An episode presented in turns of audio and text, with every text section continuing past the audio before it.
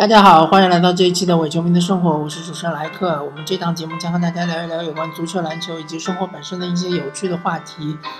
呃，我们这一期节目将和大家聊一聊，嗯，NBA 的话题。呃，昨天，呃，克雷汤普森，呃，传说中的汤神，刚刚呃打破了自己的最高得分。呃，记录单场得分记录，他仅仅用了三节就得了六十分。嗯，OK，那我们就从勇士开始聊起。呃，勇士四巨头，他们的区别就在于，呃，呃，杜兰特他不是勇士队选中的新秀球员，并且呃，杜兰特没有总冠军戒指，其他三位，呃。既是勇士，既是勇士队，呃，新秀选来的球员，他们也拥有一枚总冠军戒指。所以说，呃，我们就聊一聊这三位，嗯，三巨头。呃，聊这三巨头之前呢，呃，我先讲一段往事，就是我们知道所谓的雷霆三少，雷霆三少，嗯，当年其实。呃，从老大杜兰特开始说起，其实杜兰特他，呃，不是雷霆队选中的新秀，他是雷霆的前身西雅图超音速队选中的新新秀，呃，所以从严格意义上来说，啊，他离开了雷霆，并不能算是背叛了雷霆，因为他可以说我不是你选的新秀。我是超音速 Sonics 选的新秀，所以呃，如果这样可以为杜兰特洗白的话，我想就帮他洗白一下吧。啊，希望雷霆的球迷啊能够消消气，因为毕竟杜兰特确实不是呃超音速队搬到了俄亥马之后改名字叫俄亥马雷霆之后才选到的新秀，而是之前他就选他就是在超音速队就选中了新秀。嗯，杜兰特其实，在超音速队以及在雷霆队的前期是度过了一段非常黑暗的时期。嗯，因为这段时间雷霆队的呃是非常非常弱的，其实就是和呃你可以想象一下前两年的七六人队吧？其实就是类似的吧。呃，杜兰特就是他们的唯一的任务就是呃嗯培养杜兰特，然后让他得分，让他飙分，呃培养他的信心。当然，呃，逐渐逐渐的，雷霆队就呃，通过他们的这个慧眼识珠，选中了维斯布鲁克威少。然后呢，威少后面的第二年，他们又选中了呃哈登。啊，我记得没错的话，威少的呃选秀排名应该是在哈登之后的。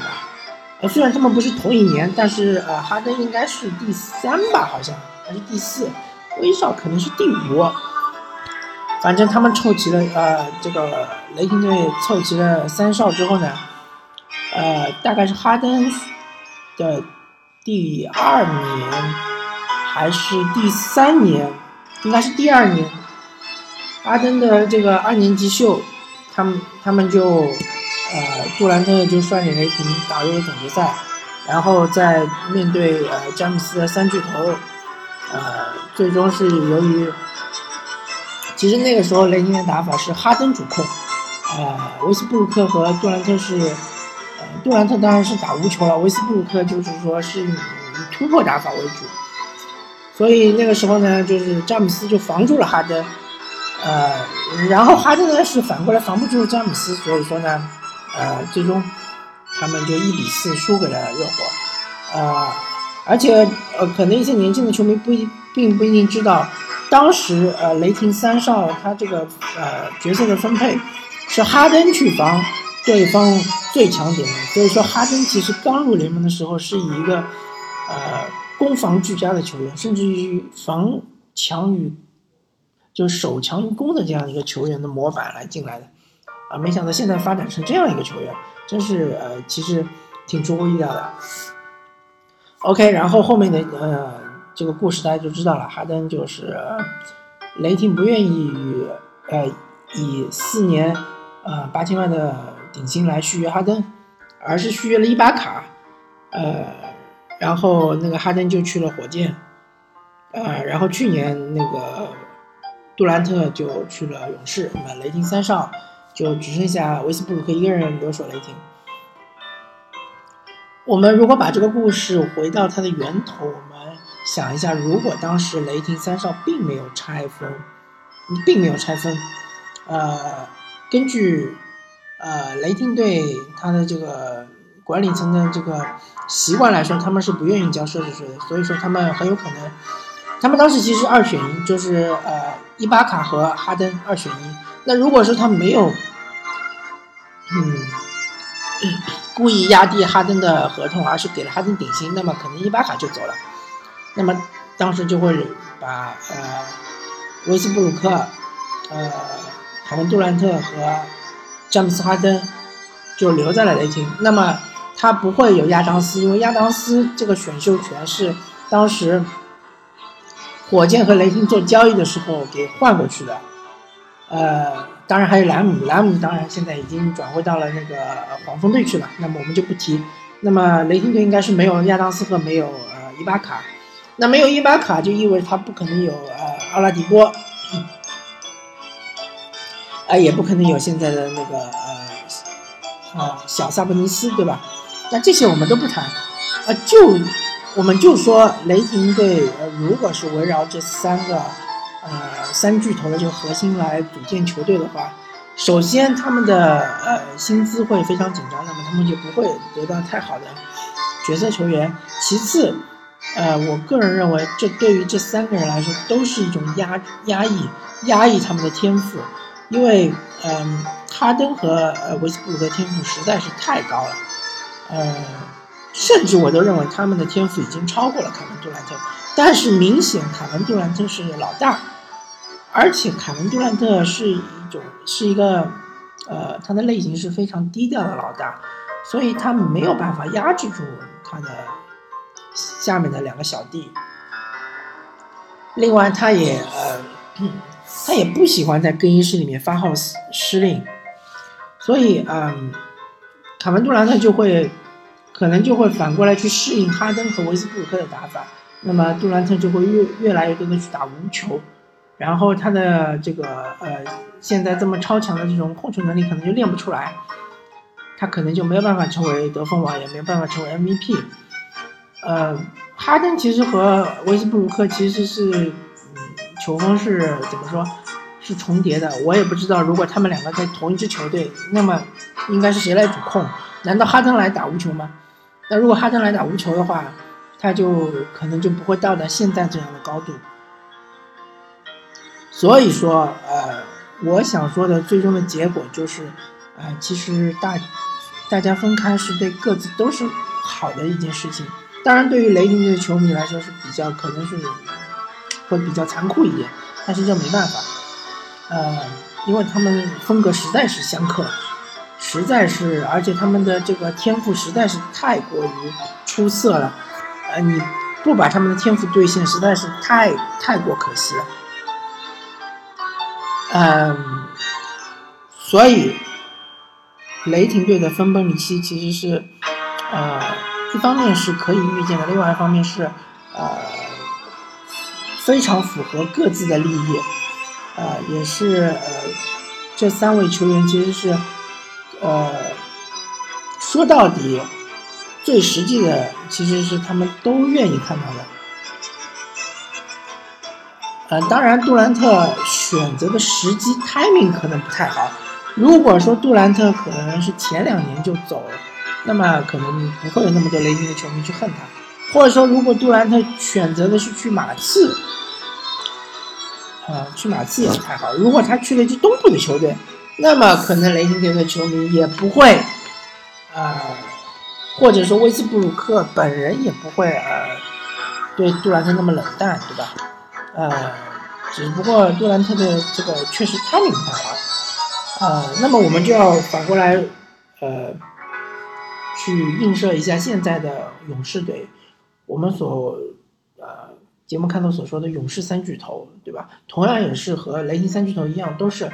呃本球队通过选秀选来的这追梦格林，呃，克雷汤普森以及那个嗯，斯蒂芬库里，嗯，当然老大肯定是斯蒂芬库里了，因为斯蒂芬库里先来，呃，但是，呃，其实从天赋角度来说，呃，或者说就从得分的。这个爆炸性来说，其实克雷汤普森已经展现出不输斯蒂芬库里，甚至超过斯蒂芬库里的这个天赋来了。呃，我很难想象，或者说我看了二十几年的 NBA，我从来没有看到过一支球队的呃二当家能够频频的能够呃打破目前球队呃呃就是现役球员的这这个得分记录。像克雷汤普森这样，甚至他打破了 NBA 单节，呃，单个球员得分记录三十七分，对吧？他还拿到过一场五十分，还拿到过一场六十分，这真是不可思议，实在是不可思议，匪夷所思。这就意味着什么，知道吗？就意味着汤普森他已经远远超出了二当家的这个能力范围。如果说你硬要让汤普森继续做库里的副手，继续做蝙蝠侠边上的罗宾，那绝对是一个浪费天赋，绝对是，呃，绝对是对于嗯整个篮球界的一种亵渎，呃，所以说从汤普森个人来说，他其实真的是时候应该离开库里了。如果他还是跟着库里的话，绝对他没有。任何的提升的空间了，他已经到了极致了，而且他永永远将被历史记住，记住的就是说他是一个超级球星斯蒂芬库里身边的一个二当家，啊，绝对从现在的情况，只要汤普森不受伤的话，他绝对是可以适合于。成为一支球队的核心老大，然后整个球队围绕他来，呃，围绕他来形成一种核心打法，啊，绝对没有没有问题的。那么我们再来说说追梦格林，追梦格林其实是比汤普森更适合做二当家，呃的球员，因为他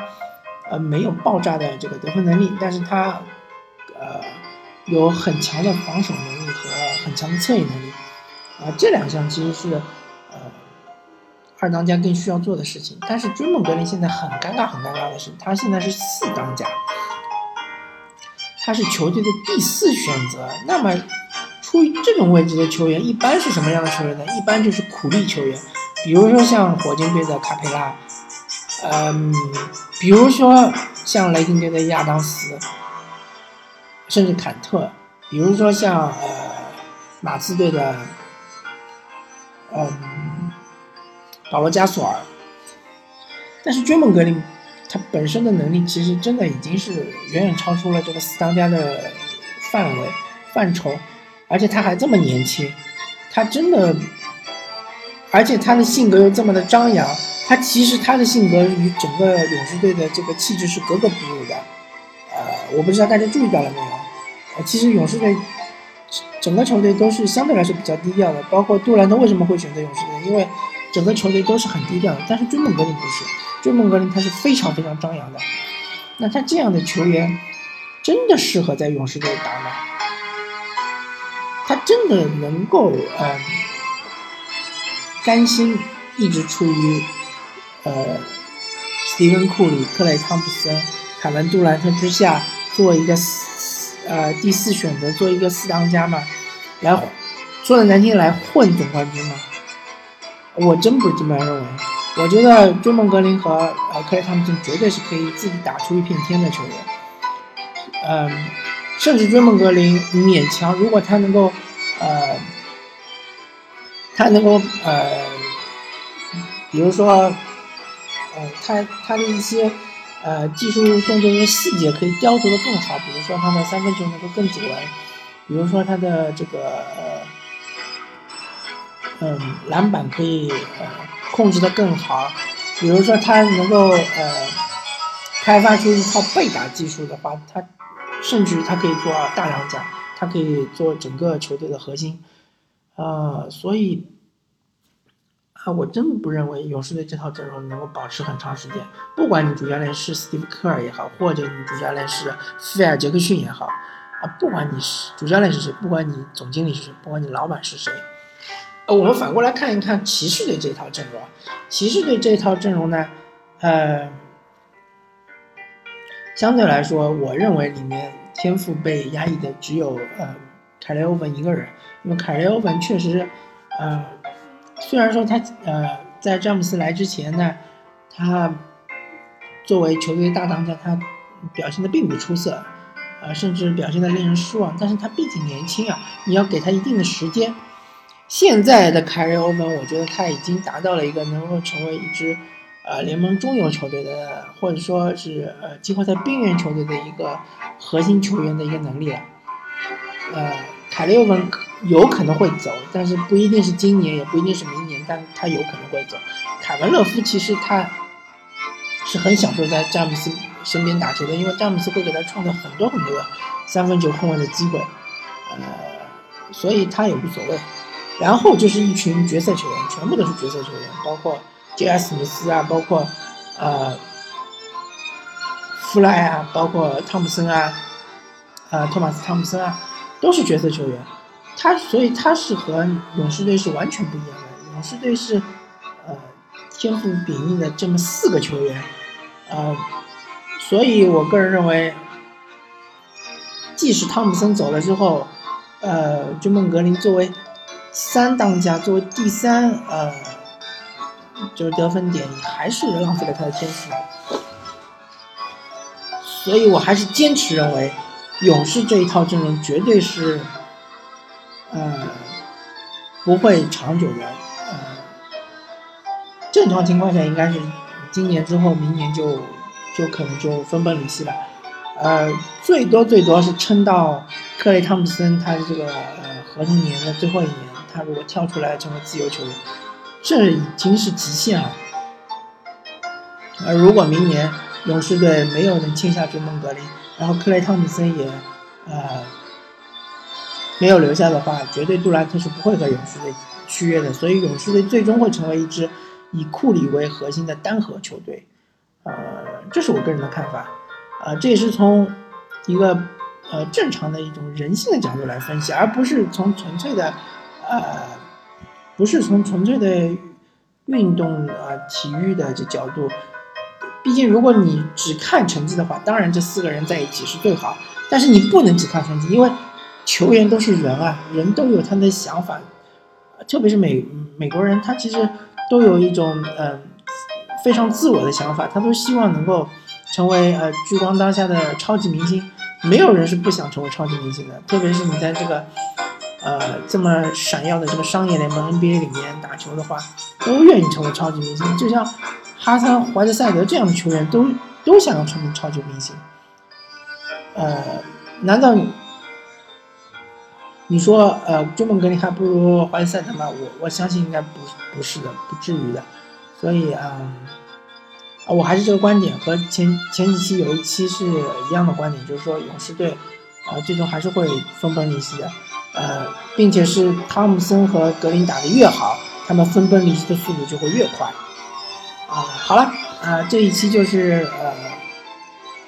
呃，呃，我们这一期的伪球迷的生活就聊到这里，感谢大家收听，我是主持人莱克，我们下期再见，拜拜。